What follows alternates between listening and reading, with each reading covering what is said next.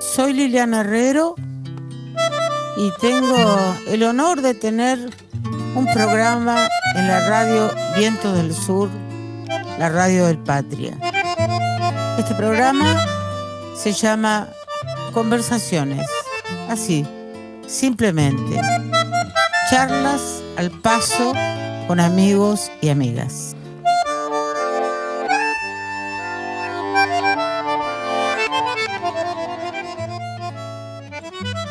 Estamos en Viento del Sur, la radio del Patria, ¿sabes, Ernesto? Y este programa se llama Conversaciones. Sale todos los jueves de 20 a 21 horas a la noche. Aunque parezca mentira, lo escucha muchísima gente. Porque uno piensa que es en ese momento la gente está mirando televisión, las pavadas que pasan en la televisión, por otro lado. Y no es una entrevista, porque yo no sé hacer entrevistas, ni me interesa. Entonces, esto lo que es es una conversación y como vos y yo tenemos una vida en común desde hace tantos años, tenemos muchísimo para conversar, para charlar de nuestras familias, de nuestras vidas, de la música, de nuestras giras. Eh, en fin, de, todo un poco. Siempre me sorprendió una cosa, todo el mundo te dice, pero tu apellido no es Snager, no tiene una E adelante, tu apellido es Snager. Sí, es así. Lo que pasa que en un momento decidí yo mismo denominarme Snager porque cansado de que, de que todos le pifiaran, ¿viste? Entonces, bueno, me ganaron. Además, como que es, complicado poner el Snager después de Ernesto. Entonces ya cuando la gente dice Er, ya se empieza a, se empieza a caer, ¿viste? Entonces empieza Er, ¿viste? Y la verdad que me hice las bolas y dije, bueno, mira, Snager y, y se terminó. Entonces yo me autodenomino de esa manera. Ese apellido Snager, vamos a pronunciarlo bien. Eh, ¿De dónde viene? Mira, mi abuelo paterno había nacido en Ucrania, ¿sí? Este, o sea, viene de ahí concretamente. Y mm, bueno, mi abuela, o sea, eh, mi abuelo se casó con mi abuela, pero se conocieron en Buenos Aires, ¿sí? Los dos emigraron este, para la época de la Primera Guerra Mundial. Ajá. Y, tu abuela de dónde venía? Mi abuela venía de Cracovia, era polaca. Este, Oriente lo tuyo. Sí, sí, no, no, puro no, totalmente impuro, porque eh, toda la rama de mi vieja, los Rolón, ¿sí? que vos conoces bien, son, por supuesto, integrantes de la, de, la cofradía maléfica de la ciudad de Villaguay. Este, ciudad. Por, eso, este, entonces soy una mezcla muy rara de ucraniano con y polaco compara una cosa rarísima.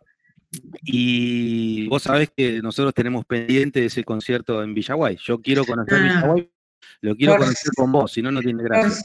Por, supuesto, tenemos que ir a Villaguay. En Villaguay hay un, un, había un cine muy hermoso, muy hermoso, eh, cine Berizo y que sigue existiendo, y ese cine Berizo con varias este, plateas, digamos, con varias bandejas, como se dice en el teatro, era, era un cine nosotros íbamos al matiné, al vermú, a, la función de la noche.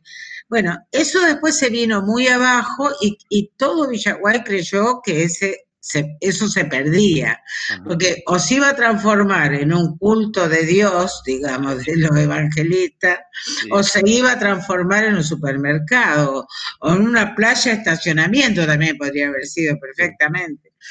Bueno, no, un grupo de gente de Villaguay lo, lo rescató, lo, lo arregló todo entre ellos, soy la madrina de ese cine Berizo, o sea que tenemos que ir a tocar ahí cuando quieras, me encantaría. Me encantaría. Bueno, sí, mi, toda la familia, mi abuela, mis tíos abuelos, todos siempre añorando ir a Villaguay, volver a Villaguay. y, pero nadie me llevó, así que... No, no, no, tenemos que ir. Cuando pase esta pandemia vamos a ir. Decididamente. Mira que lo, nos lo venimos prometiendo desde hace muchísimo tiempo. Bueno, buenísimo, dale. ¿Dónde viene la música? ¿De Cracovia, de, Polonia, de, los paraguayos, de los entrerrianos? ¿De dónde viene la música? Eh, eh, ¿Dónde aparece en tu alma? Yo creo que sí, más influencia tuvo el lado materno. Eh, concretamente, bueno, mi vieja tiene, tiene muy buen oído musical. Yo tenía una tía que también de Villaguay, que la hermana de mi mamá, que ya murió, y ella era muy, muy de comprar discos, ¿viste? En una época donde los vinilos costaban mucho dinero. Sí. Eh, ella coleccionaba discos. Y el, pero el, así el gran artífice fue mi abuelo, ¿sí? Don Julio, ahí de Villaguay, que mm, él era colectivero, ¿no? Y Ajá. Sí. Ah, eso nunca me contaste, nunca me contaste eso. Mi abuelo, era colectivero de la línea. ¿Colectivero de larga distancia? manejaba en la, 28, ¿viste? La que une este, Puente La Noria. Ajá. Del otro lado no me acuerdo, llega hasta, hasta el río, no me acuerdo. Sí, sí, sí. Eh, o sea, hace todo un recorrido por la General Paz. claro. Y mi abuelo, cuando yo tengo ese recuerdo, cuando volvía, yo estaba en la casa de ellos, ¿no? Allá en Sarandí, cuando cuando él volvía de los recorridos, se armaba unas playlists a este, con el combinado familiar eh, y no paraba, no paraba, era uno atrás de otro, uno atrás de otro. Él era fanático de Darienzo, ah, pero también le encantaba Edmundo Rivero, le gustaban incluso cosas más modernas y de folclore lo que le gustaba muchísimo eran fronterizos y sobre todo Atahualpa Yupanqui y Larralde. Eso era lo que a él le encantaba, era esa música una lista de temas con autores con esas músicas. No podía parar, era uno atrás de otro, lo así, y tengo ese recuerdo imborrable. ¿Eso, lo ¿Eso, lo escuchaba manejaba? No, no, no, cuando llegaba, cuando llegaba. Cuando llegaba. digamos, no, no le gustaba mirar la tele, ni, ni se distraía en el fútbol, tampoco le daba mucha bola. Lo de él era sentarse frente al combinado a escuchar la música y cantar arriba. Qué maravilla. Pero ¿cuántas veces hemos hecho nosotros eso? Muchísimas veces. Millones. Millones de veces. Ahora lo que yo creo que, que cambió culturalmente, más allá de los gustos musicales, digamos, eso se puede discutir eh, horas, es la manera de abordar la música. Eso es un cambio notable. Es decir, eso que vos decís, Lili, de cuántas veces hicimos nosotros eso, yo creo que ya no se hace más, no de la manera en la que... Es decir, ahora... ¿Cómo se hace ahora? ¿Cómo se, hace? De una manera así, se multitask, este, es decir, con un oído escucho, escucho una música, con el otro estoy escuchando YouTube y con los ojos estoy mirando la tele y con la nariz estoy. Ay, Dios mío, ay, Dios mío. O sea, yo perdimos, perdimos la música, ¿sí? ¿La perdimos? No, yo no me atrevo a decir que la perdimos porque, qué sé yo, eh, se sigue consumiendo y se sigue, se sigue produciendo. Cambió el hecho cultural, me parece que cambió. Sobre todo, eh, me refiero a la gente más joven, este, pero ojo, eh, gente así de mediana edad como puedo ser yo, también creo que cambió. Yo veo que, sobre todo, ¿sabes qué es lo que siento? Que lo que bajó muchísimo es el umbral de la paciencia. Eso es lo que siento. Es decir, se pone un tema y este, tiene una intro de 20 segundos y ya todos empiezan a mirar como, bueno, loco, dale, ahora este, arranca la música, ¿viste? Yo siento que todo el mundo está muy impaciente, ¿sí? Este, lo noto también en los cantos. O sea, empiezo a tocar, levanto la vista, le da 15 segundos y están todos boludeando con el teléfono. Este, entonces. Pasa todo el tiempo. Yo sería capaz de bajarme del escenario y quitarle los teléfonos a todo el mundo. Ya sé que sería capaz. hay que tratar de que no los veas. ¿viste? me pasó ayer, Negri? Ayer quería escuchar un tema que me mandaron el conjunto Batarás, que es un conjunto muy bueno, donde están este, Luis Bravo, eh, eh, Sebastián Enrique, bueno, un montón de músicos muy buenos. Para me invitaron a cantar un tema. Y en un momento yo estaba escuchándolo por, con los auriculares pero por la, con la computadora, y me llegaban mensajitos de WhatsApp, de Facebook, y yo, miraba los mensajes, yo dije, ¿qué estoy haciendo? ¿Pero qué, locura que es esto? Qué bárbaro, no, no, la impaciencia no es buena para la música. No, o sea, es, es el primer enemigo, la impaciencia, por supuesto, por supuesto que digamos, la música es lo el arte en general es lo contrario de la impaciencia. Pero bueno, qué sé yo, es, lo que viene, hay que abarajarlo de alguna manera. No sé. Pero ¿cómo abarajarlo? ¿No habría que combatirlo?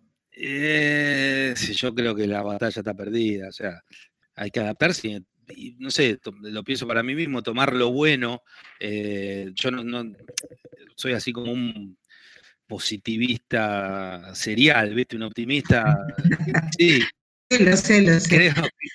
Creo, que, hay todo un costado eh, que, es, que, es posible transformarlo en algo positivo. Concretamente, por ejemplo, esto lo digo desde, el, cuando soy docente, cuando doy clases, eh, el acceso inmediato a la información bien administrado, creo que es algo muy positivo. Este, inclusive con todos los dilemas morales que esto me trae, porque este, supone hay en el sentido de que, bueno, este, está la posibilidad a un clic de es como una biblioteca universal a un clic de distancia. La música ah, que vos quieras escuchar, si esto me lo contabas cuando en las épocas que yo me formé, cuando tenía 18, 20 años, me parece directamente que, me estás contando un cuento de ciencia ficción, ¿no?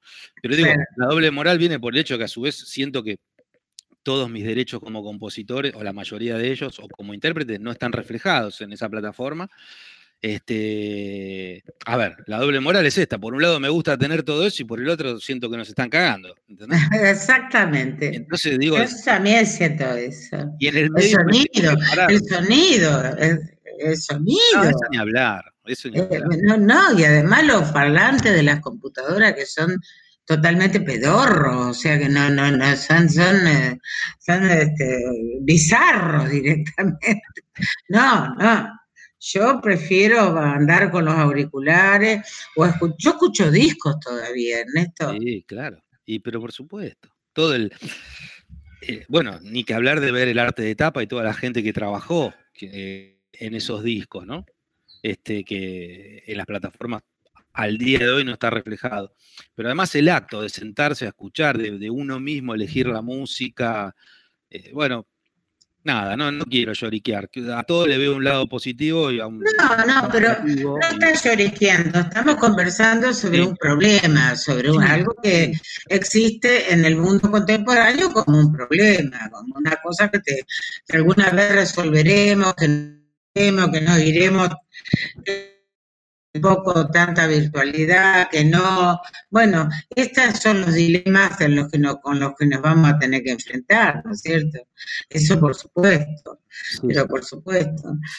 Cuando vas a hacer una intro eh, extensa, vamos a decir así, cosa que yo, yo ni siquiera usaría esa palabra, porque todas las intros que vos puedas hacer a mí me fascinan, yo las escucho y jamás se me ocurriría sacar un teléfono mientras vos estás haciendo la intro.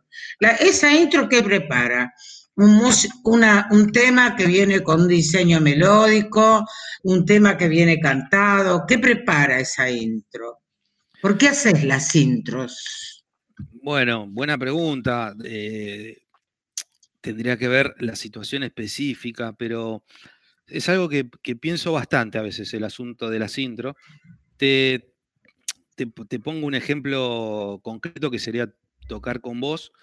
Eh, eso ya me pone ante una situación que es, digamos, que la determinación la tomo en base a si va a ser una grabación o si va a ser un concierto en vivo. Cuando, cuando es una grabación, recordemos, por ejemplo, el caso de cuando grabamos Chañarcito, ¿sí?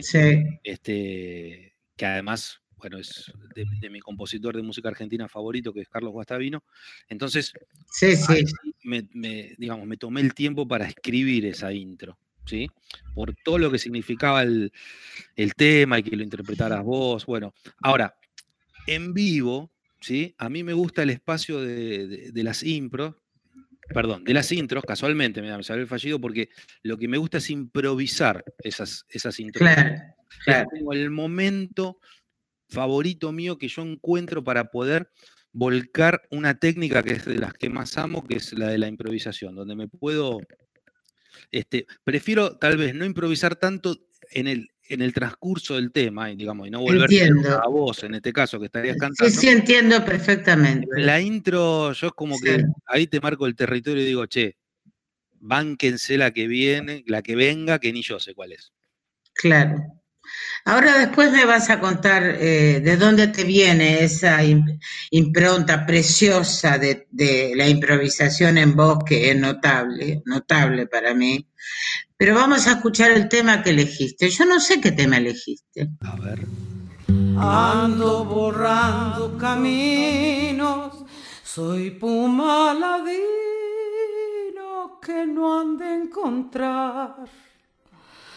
Buscan mi rastro los hombres y el monte me esconde, soy sombra no más arriando un de ovejas, derrama mi quena un viejo sentir.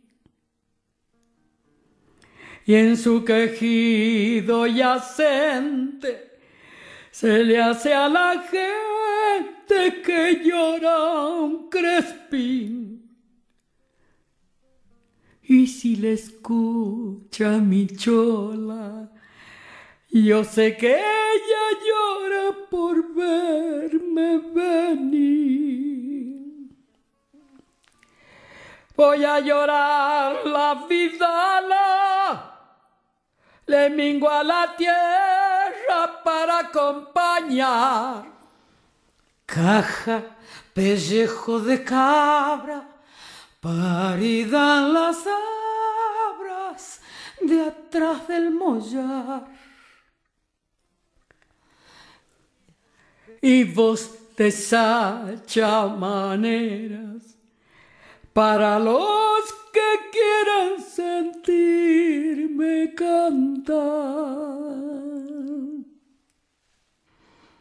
Tengo un quinchao al poniente, un catre caliente para compartir y un par de mulas lunancas por si que a las ancas nos quiera subir.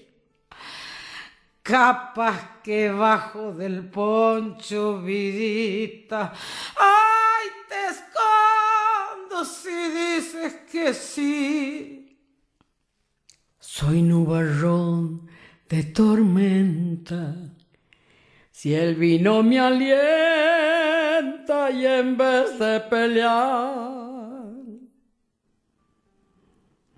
golpeo mi bombo sin asco, tropel de guanaco, los parches me dan.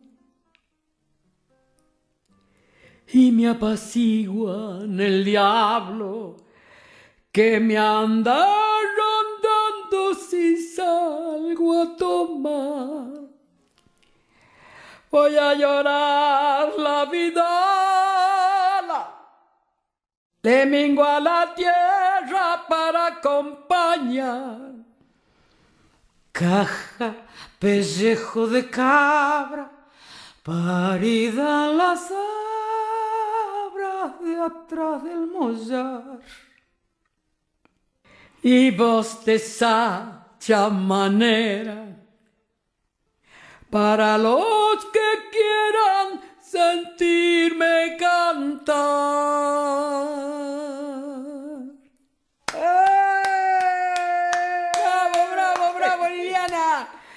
Favor, grave, grave. Gracias, Liliana, gracias. Gracias, Falú, gracias.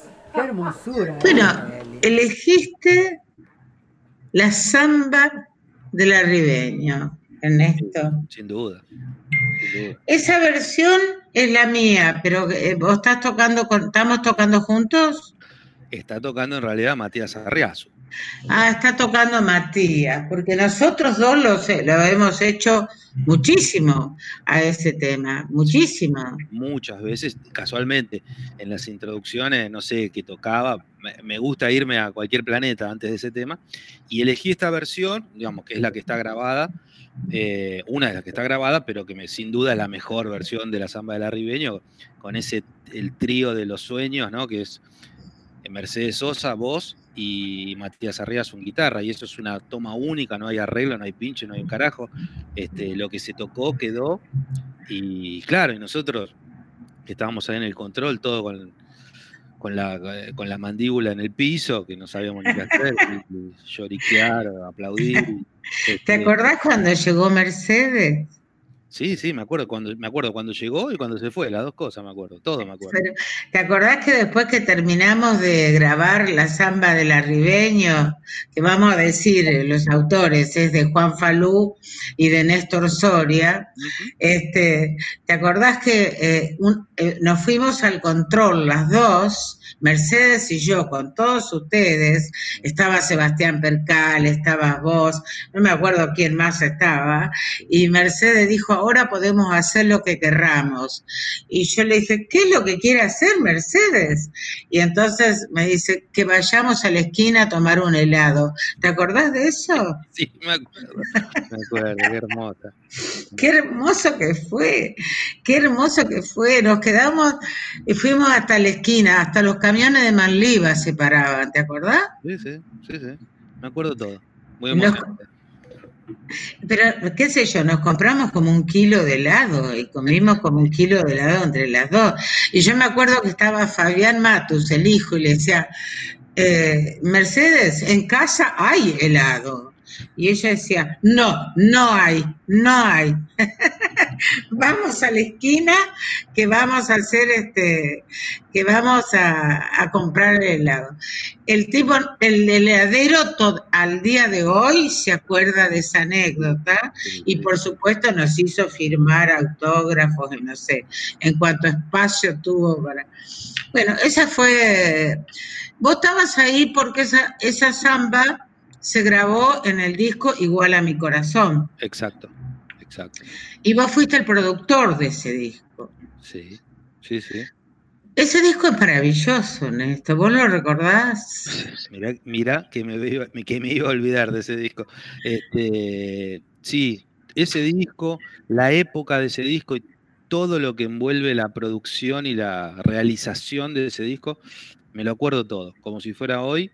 Y fue una época muy, muy, pero muy, me sale decir, eh, activa, fructífera, creativa. este, Sí, sí. estaba, era, era, era como una suma de cosas, este, vos que no podías parar de tirar ideas eh, un segundo, eh, había que pararte. Yo creo que mi, mi rol ahí no fue producir, sino eh, pararte un poco a vos, ¿viste? Porque si no, el, el disco iba a ser triple en un momento.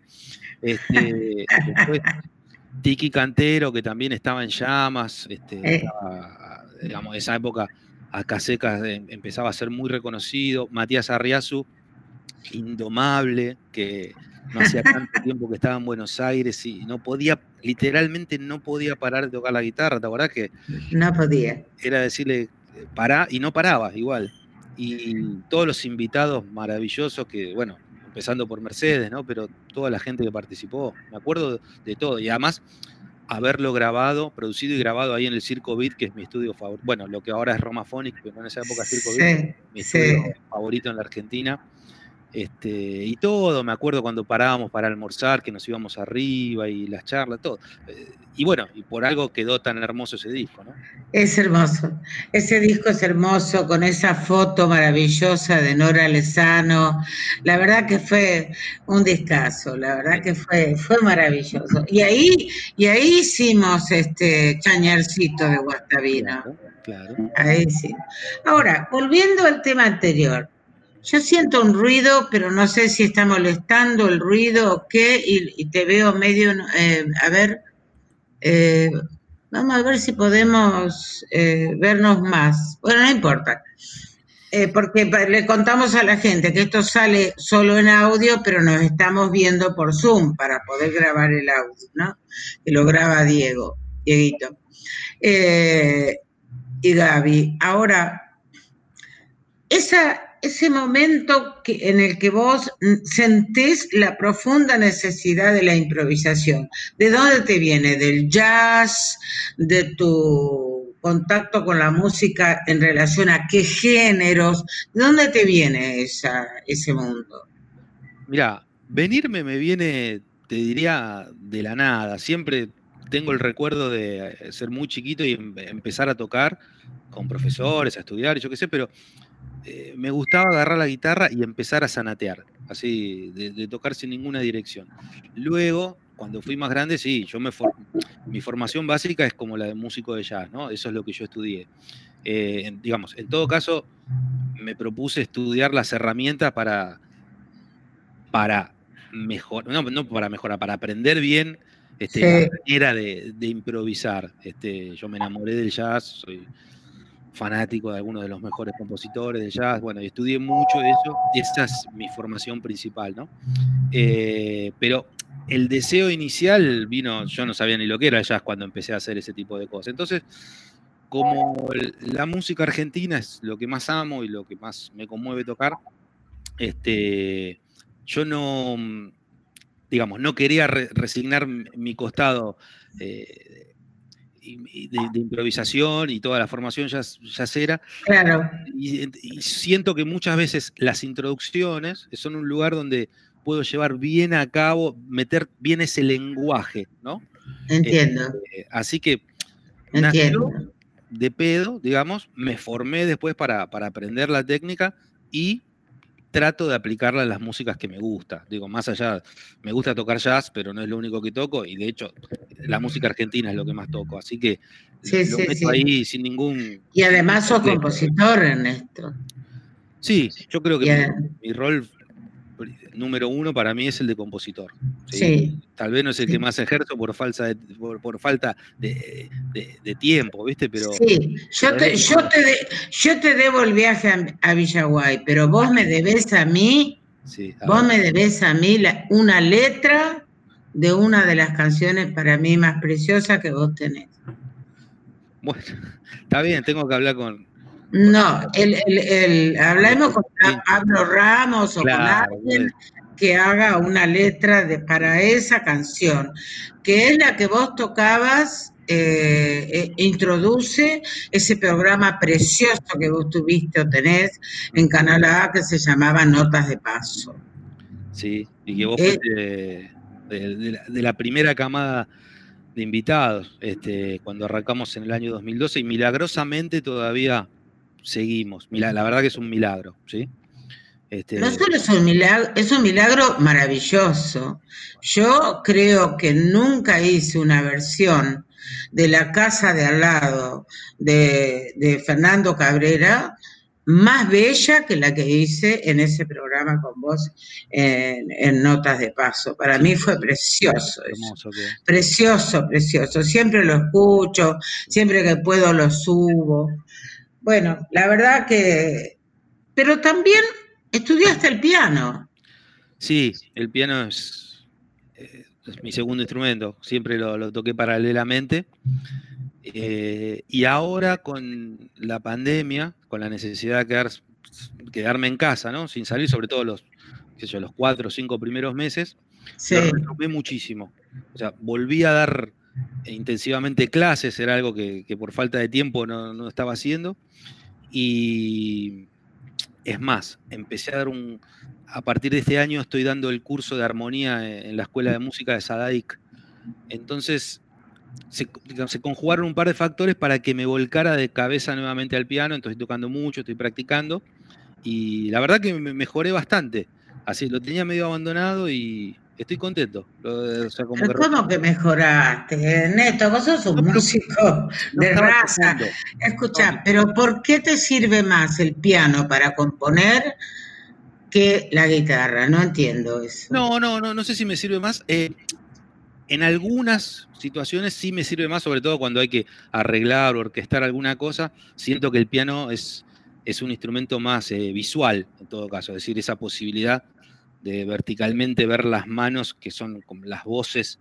De, vos puedes imaginarte que eh, estás orquestando las voces de los instrumentos y verlo todo eso desde arriba, digamos. Es, como muy... La guitarra tiene, tiene una disposición más marciana, digamos, en la, estructura del instrumento. Ni hablar si fuera un bandoneón, que directamente es para seres de otro planeta, ¿no? Ah, sí, este, sí, sí, sí, Siento que el, piano es como más, es más efectivo para, para, trabajar, eso es lo que siento. Sí. Hay instrumentos, sí, que son como... Yo no, no entiendo la guitarra, esa horizontalidad de la guitarra no la entiendo.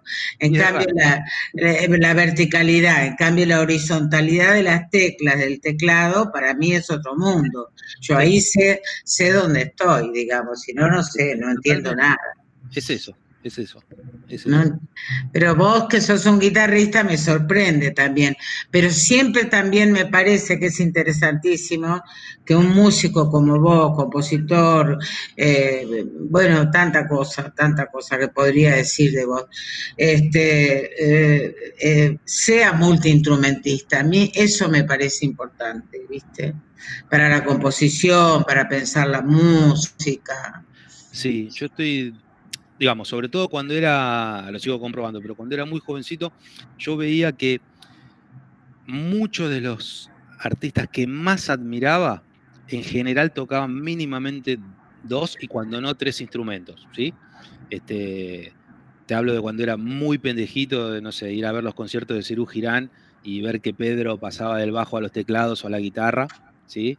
Este, después, cuando me volví loco con la música de Gismonti, que claro. yo a Gismonti lo conocí, fíjate qué locura. Eh, la primera grabación que me acerca un amigo es este, un tema donde él toca la guitarra, no el piano. Mirá vos, no sabía eso. cuando el mismo amigo me dice, che, pero mirá que es pianista, digo, bueno, me estás jodiendo. Este, me volví loco. Y después me pasó lo mismo con muchos, no sé, me, fanaticé con Jaco Pastorius, este, también multiinstrumentista. Me, mismo acá en Argentina, después con compañeros míos, con, no sé, con Javier Malosetti, que, que es un baterista tremendo, que íbamos a ensayar con él y cuando quería mostrar un arreglo de batería, se sentaba él y lo tocaba. Yo qué bronca que me da. Yo y me, iba, a mi casa después y trataba de tocar la batería. Este, me parece que lo que aporta tocar más de un instrumento es, claro, ponerse en el papel del otro, imaginarse Claro. Este, desde una mirada un poco más este, global, ¿viste? Me, parece que está bueno, te, permite pensar de otra manera. Eso es lo que Sí, sí, claro que sí, claro que sí. No sé si elegiste algún otro tema. ¿Vos recordás qué otro tema elegiste? Sí, lo recuerdo. No sé si, si hay que darte una sorpresa o si lo tengo que decir yo. A ver, este, o si lo escuchamos y después te digo algo.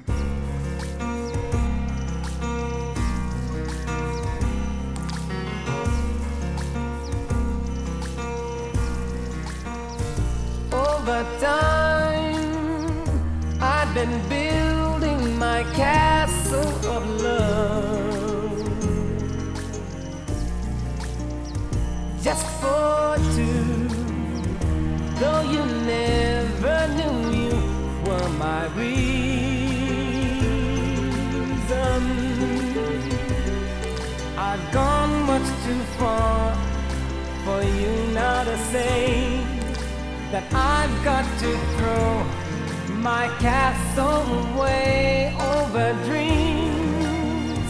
I have picked out a perfect come true. Though you never knew it was of you I've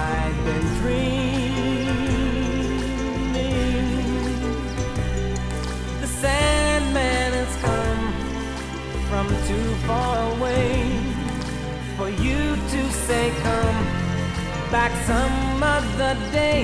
And though you don't believe that they do, they do come true. For did my dreams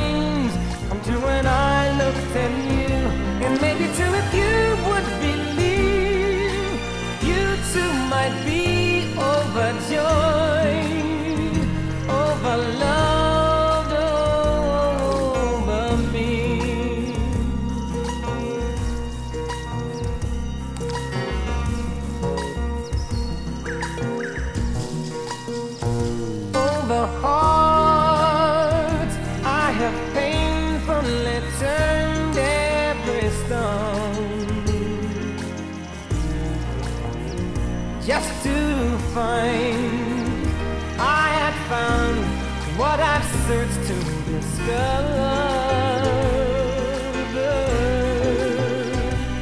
I've come much too far for me now to find the love that I sought can never be mine.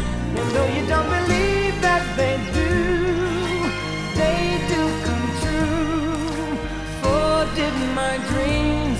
true when I looked at you? And maybe too if you would believe, you too might be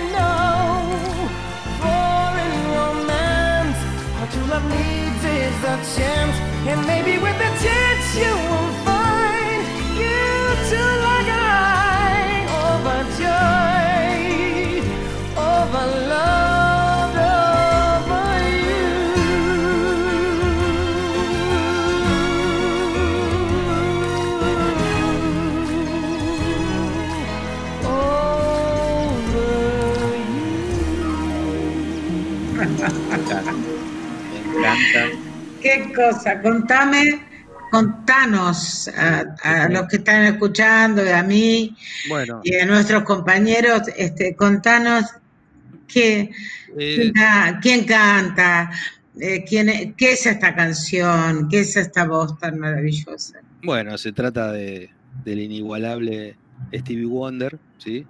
El tema se llama Overjoyed y es uno entre tantos, eh, concret- entre tantas glorias que, que compuso este hombre, ¿no? Eh, yo concretamente elegí este tema y no otros de, de- de Wonder, a quien amo profundamente, porque es un tema que mm, a mí inmediatamente me, me pone de buen humor, de buen ánimo, esa canción en particular. Y nada, venía un poco triste con, con la muerte de Maradona. eh, Y me, me pareció que cualquier, cualquier tema en tonalidad menor de Wonder me iba a poner un poco más triste. Y este inmediatamente le- levanta el espíritu. Y Wonder, bueno, es un compositor de otro planeta, directamente para mí, ¿sí? Y, Y un cantor de otro planeta. Lili, cantor de otro planeta, y volviendo al tema de, la, de, de tratar de ser multiinstrumentista, un multiinstrumentista como pocos, o sea, esos discos donde él mismo tocaba la batería, o, co- o cómo, toca, cómo toca el piano, y cómo toca la armónica, y cómo canta, y bueno, y qué sé yo, no sé, yo lo amo profundamente. y su Yo música- también, yo su también. música es, qué sé yo, nada, me, me emociona muchísimo, así que por eso quise elegir este tema.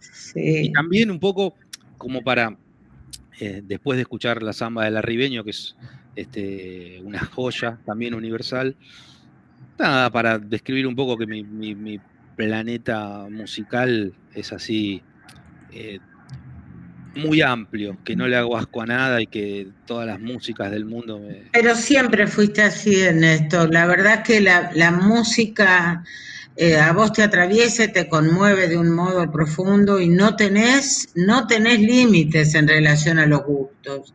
No, no, no, no, no. No, plantea, no te planteas si pertenece a este género, a este autor, a esto. Vos te metes en la música de un modo increíble y disfrutás mucho los conciertos también. Eso es una cosa notable.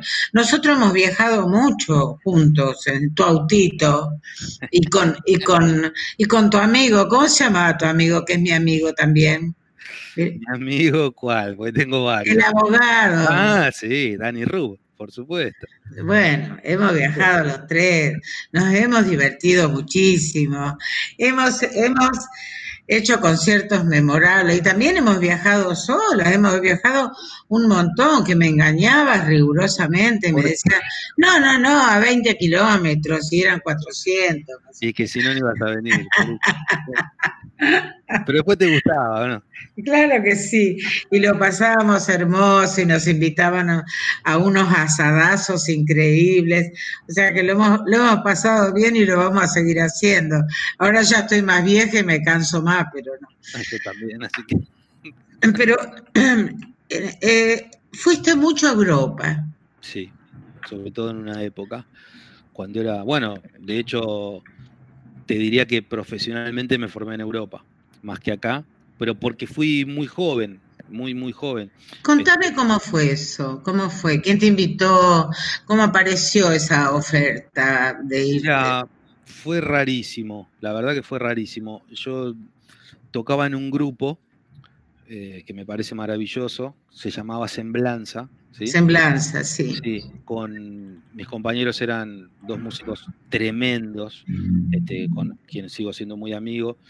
Este, Hernán Lugano, un pianista extraterrestre que vivió en Bariloche, un bandoneonista genial, se llama Gustavo Toker.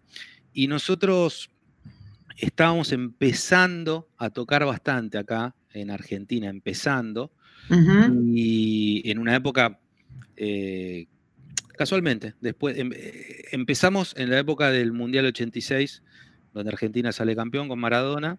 Y y en el año 88, cuando comienza el año 88, habíamos ido a, tocar a Cosquín y fuimos a concursar, que yo, bueno, te la hago corta, ganamos el... no, no la hagas corta, cortala bien, porque a mí es nuestro tiempo. Este. gracias. Ganamos el, el Precosquín allá eh, el rubro instrumental, nos habían dado un premio ahí en Cosquín, y fíjate lo que era ser bastante amplios eh, musicalmente, cuando volvimos en marzo, eh, Néstor Astarita tenía un ciclo hermoso que se llamaba Buenos Aires Ya Fusión, que era en el Centro Cultural Recoleta, él lo hacía todos los años, y también daban un premio. Y nosotros veníamos de ganar el Precosquín de folclore, tocamos la misma música ahí en el en este concurso de Astarita y ganamos el premio. Ahí en, o sea, como que éramos, viste, bastante ambiguo, ¿no? Que con la misma música ganamos el premio de folclore y el de jazz. Y sí, sí. Este, o los festivales no conclusión, o los festivales no distinguen los géneros. o, ustedes le hacían tales variaciones al tema que valía tanto para, para el folclore como valía para el jazz. Es muy bueno. Es genial. Es genial, sí. La cuestión que tocando ahí en Recoleta, había una persona que no, después del concierto nos viene a hablar de ir a hacer un trabajo. Ajá. Se, siguen las cosas raras, ¿no? Porque dice, mira, hay, hay, un trabajo en un restaurante de música, en un restaurante argentino en la ciudad de Stuttgart, en Alemania, pero tendría, si les interesa el trabajo, tendrían que tocar solamente tango tradicional. Es para que la gente, mientras coma, este, escuche tango tradicional, si alguno quiere bailar, nosotros la verdad que de tango tradicional sabíamos cero, más o menos. Este, lo que habíamos estudiado un poco en la escuela, yo qué sé, pero no, ninguno tocaba eso. Obvio, le dijimos, sí, nosotros tango tradicional somos unos fenómenos, sabemos tocar. Este, este, se avecinaban tiempos económicos, este, era el comienzo del año 88, Claro. En el 89 se arma terrible quilombo, bueno, todo lo que vos ya sabes. Sí. Nos la veíamos venir y nosotros, la verdad, éramos muy, muy jovencitos y lo que queríamos era formarnos tocar, tocar todo el tiempo. Nosotros sabíamos que si queríamos ser buenos tocando, la clave era tocar, ¿sí? Más que... Pero siempre es así, ¿viste? Sí, por supuesto. La clave para, para hacer, para, para la música es tocar, tocar y tocar y tocar hasta el cansancio, hasta el cansancio. digamos, sin, nunca renegando de, la formación o de, No, no, no, por supuesto, no. Digamos, donde se ven las cosas de tocando. Sí, sí, sí. Nosotros no lo dudamos ni un segundo, nos subimos a un avión este, y desembarcamos ahí en Stuttgart. Y, ¿En dónde? ¿En dónde? Stuttgart, ahí en Baviera. En Baviera. Este, que en el año 88, digamos, para un pibe, yo, yo recién había cumplido los 20, este, era como caer eh, en, otro planeta, ¿no? En otro claro, claro. Este, era, era otro universo, realmente. O sea, eh, además en Baviera, ¿no? ¿no? es que habíamos caído en Berlín, digamos, una ciudad donde, no sé, eh, a las veredas le sacaban lustre, todo, digamos, toda una corrección, era otro planeta. Yo me sentí muy, pero muy incómodo al principio, ¿no? Que dije, ah, qué hermoso esto, no, yo no entendía nada, ¿viste? No, no era el tercer mundo. Este, no, no, no, no, era. Para nada. claro. Digamos, como no podía ser de otra manera, al mes nos rajaron. Del trabajo éramos desastrosos haciendo el trabajo. este, ¿Los rajaron? Nos rajaron, nos rajaron a la mierda. Este, éramos muy incumplidores, tocábamos otra música, nos peleamos con el dueño. Bueno, éramos desastrosos, básicamente. Pero, pero, eh, nosotros, ni lerdos ni perezosos, nos habíamos empezado a mover. Y, claro y empezamos a mandar, teníamos un cassette, lo empezamos a, desparramar por todos lados y, empezamos a, conseguir unos trabajos que, eh, mientras tanto, todo esto lo solventábamos tocando en la calle. Había una planta tipo Florida acá en Buenos Aires. Sí, sí, sí, sí, Tocábamos, no sé, cualquier cosa y la verdad que nos iba, mira, ganábamos mejor tocando en la calle que, el sueldo. En ese lugar donde, donde, donde tocaban tango mal muy mal. Y este, la cuestión es que nos empezamos a mover y empiezan a, empiezan a salir este, trabajos y boliches muy buenos. Este, de hecho, yo el primer recuerdo y que no me lo olvido nunca más en mi vida, es este, Gustavo, el bandoneonista, conocía a Erling Kroner, que es un, pobrecito murió, un trombonista muy conocido en Dinamarca. Él nos mete en el Festival de Jazz de Copenhague, Sí. Y para mí era, qué sé yo, como ser, viste, futbolista y, al año te digan vas a debutar en la bombonera, viste, ya, yo no, lo podía creer directamente. Y, empiezan. Perdón, perdón, hay, hay, hay un ruido que proviene de alguno de ustedes dos. Y, sí, sí, sí, espera un segundo. Horacio, eh, ¿podés parar? Sí, porque está corriendo el toldo. Entonces, bueno, ¿de dónde venimos?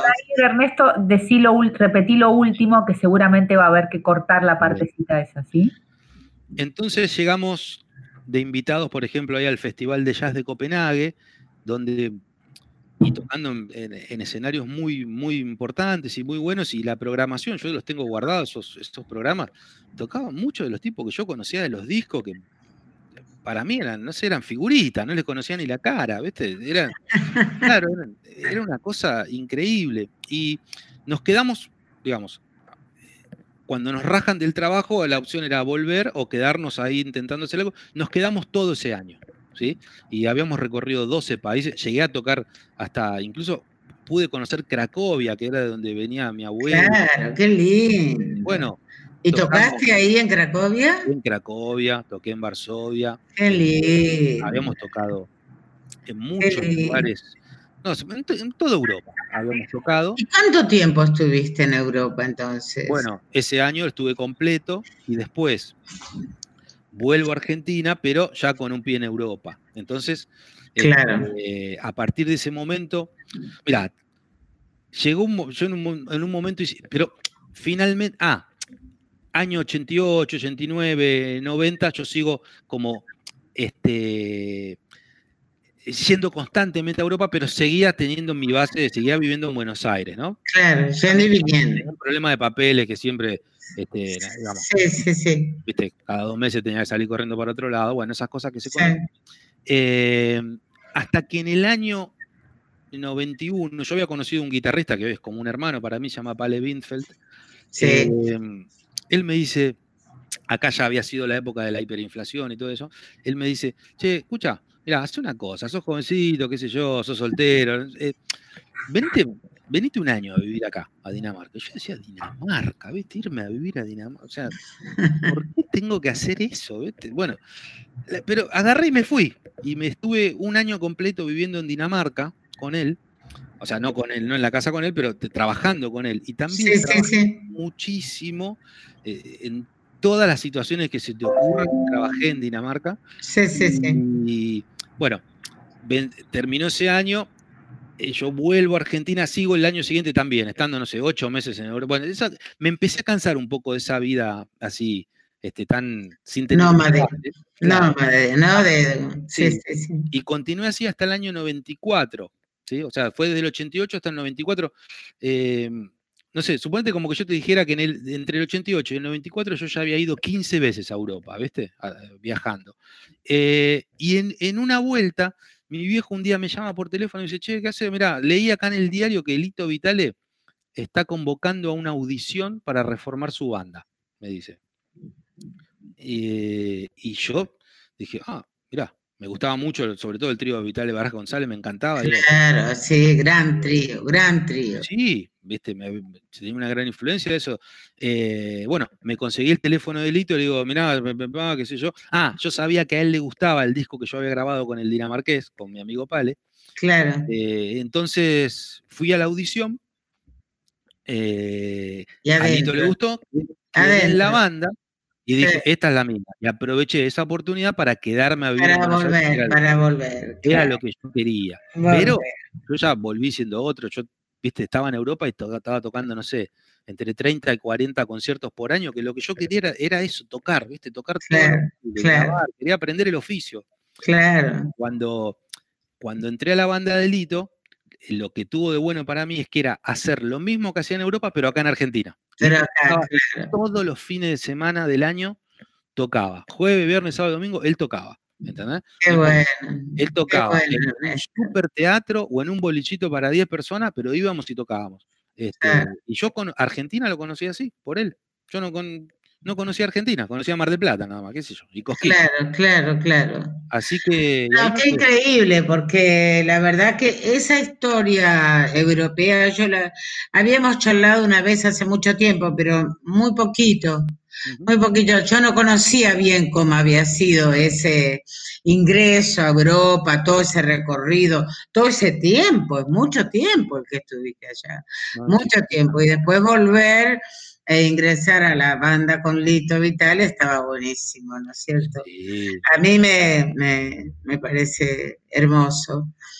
Me parece que también has formado dúos eh, y tríos eh, y conjuntos, digamos, hermosos.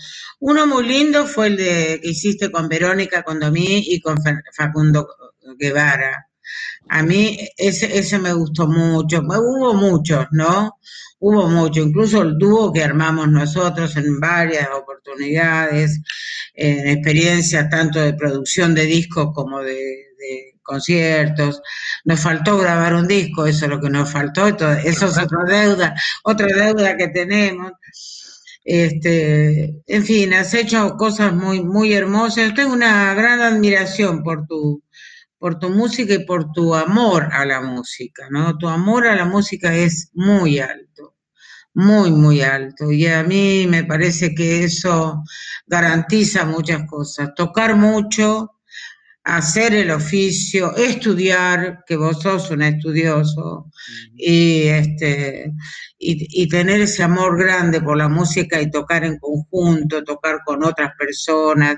Has tocado mucho con Mariano Cantero, han hecho cosas preciosas los dos, y bueno, yo he tenido la suerte que me invitaran y todo eso.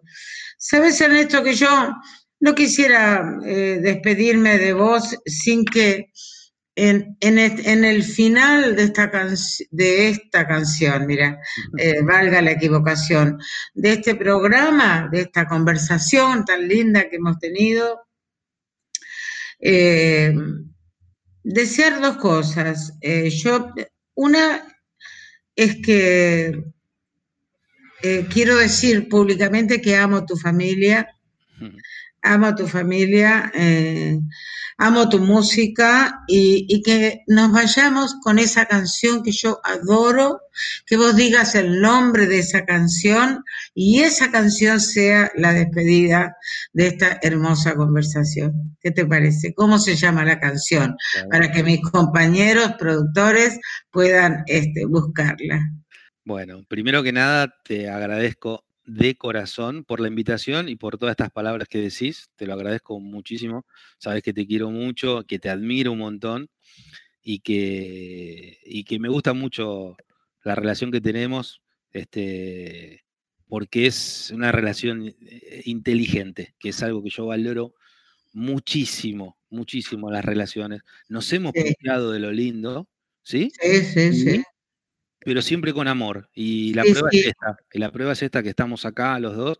Sí, este, me, me, molesta mucho la gente que no se banca las puteadas. ¿sí? O sea, cuando hay que discutir, se discute.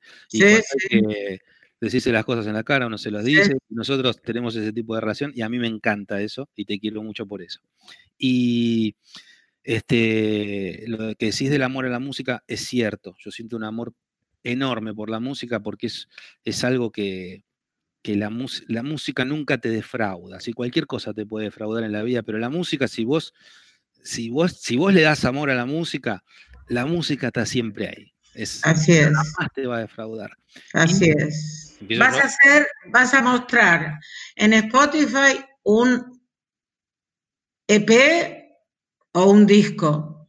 Es un larga duración. Es un, un larga duración, ok. Un disco completo. Tiene un 13, disco completo. 13 canciones de un proyecto que hace mucho tiempo yo quería hacer, era grabar guitarra criolla, guitarra española de nylon de seis cuerdas, solo, sin sobregrabaciones. El disco se llama Guitarra Sola, ¿sí? Eh, y ya está disponible en Spotify y en, y en, las plataformas. Bueno, yo me meto a Spotify, ¿cómo lo busco? Pongo Néstor Nájar. Guitarra sola. Guitarra sola. Salió el 4 de diciembre. Guitarra sola, de mi amigo, músico, Ernesto Snager. el tema al cual haces referencia se llama Los Amigos, ¿sí? Este, yo se, lo escribí pensando concretamente en algunos amigos míos, ¿sí? De toda la vida. Este, estoy muy contento, es algo que quería hacer hace mucho. Y bueno, es ese el tema. Está en un disco que se llama Bom Zapar, Los Amigos. Así que bueno, Lili querida, te agradezco de corazón por la invitación y te mando un beso gigante. Sí, por favor llamemos a Pablo Ramos, que es tu amigo y también es mi amigo, que lo conocí por vos, este, o algún así eh, poeta que nos, nos ponga, que ponga una letra a esa música, porque yo la quiero cantar hace años, años. Dale. Dale. Te abrazo con todo mi corazón. Yo también. Te abrazo con todo mi corazón y gracias por, por estar acá con nosotros. Dale, gracias a vos. Un abrazo. Abrazo.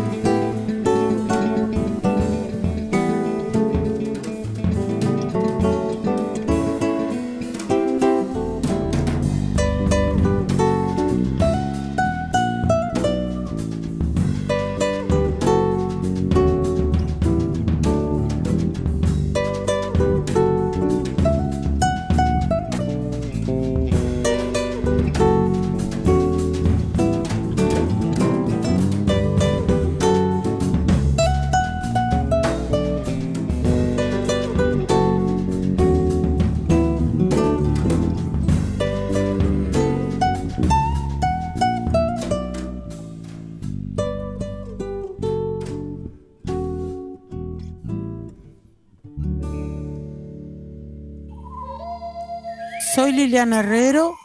Este programa se llama Conversaciones, charlas al paso con amigos y amigas.